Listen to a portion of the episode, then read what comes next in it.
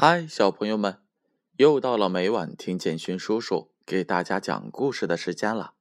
今晚建勋叔叔要给大家读《性格启蒙故事》这本书。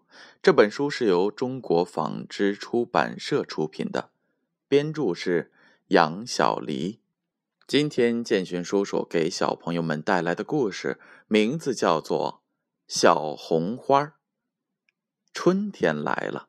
红红的太阳照着大地，花丛里的花儿们要举行选美比赛了。桃花穿着粉色的裙子，照着镜子打扮着自己；玫瑰花用心的梳理着自己的头发。花儿们都打扮得漂漂亮亮的，走出了自己的小屋，去参加选美比赛了。一朵小红花。着急了，他躲在屋里不出去，这又是怎么回事呢？原来呀，他总觉得自己长得不漂亮，没有漂亮的裙子。小红花正在屋里转呢，听到了屋子外面有人说话，他走出去一看，原来是他的姐姐们，她们也躲在自己的屋里呢。这不。喜鹊广播员已经宣布选美比赛马上要开始了，小红花们更着急了。小红花们还是你看看我，我看看你，谁都不出去。小红花心想：如果错过了这场比赛，下次比赛又要等明年了。他跑到了姐姐们面前，鼓励大家说。让我们手挽着手一起出去吧。姐姐们听到了小红花的建议，手挽着手练习着。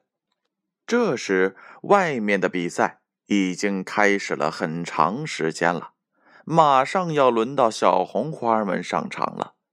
蝴蝶、蜜蜂都催着他们出来。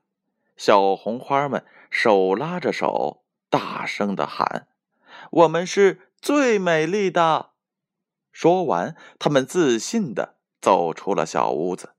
每朵小红花都是自信的微笑着。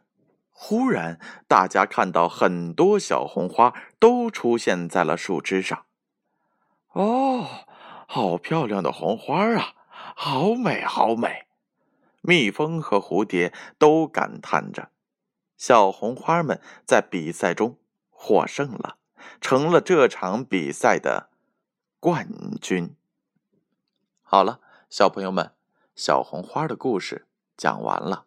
接下来，建勋叔叔为大家揭晓上一回故事的答案。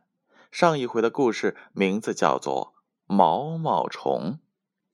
问题是这样的：毛毛虫对于小蜜蜂的嘲笑是怎么回答的？答案是 A。我能变成一只美丽的大蝴蝶。第二个问题，小蝗虫看到了毛毛虫是什么样子的？答案是 A，已经成茧了。第三个问题，毛毛虫最后变成了什么？答案是 B，变成了一只美丽的大蝴蝶。接下来的时间，建勋叔叔要为小红花这则故事进行提问了。第一个问题：小红花为什么躲在了屋子里不出去呢？A. 因为小红花太小。B. 因为不自信，总觉得自己不漂亮。第二个问题：小红花最后是怎么走出去的？A. 自己一个人出去的，B 和其他的小红花一起手拉着手出去的。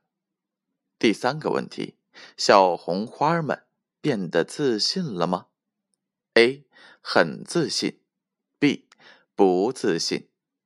问题的答案将在下一回故事当中揭晓。接下来的时间，闭上眼睛，乖乖的睡觉吧。让我们明晚。再见。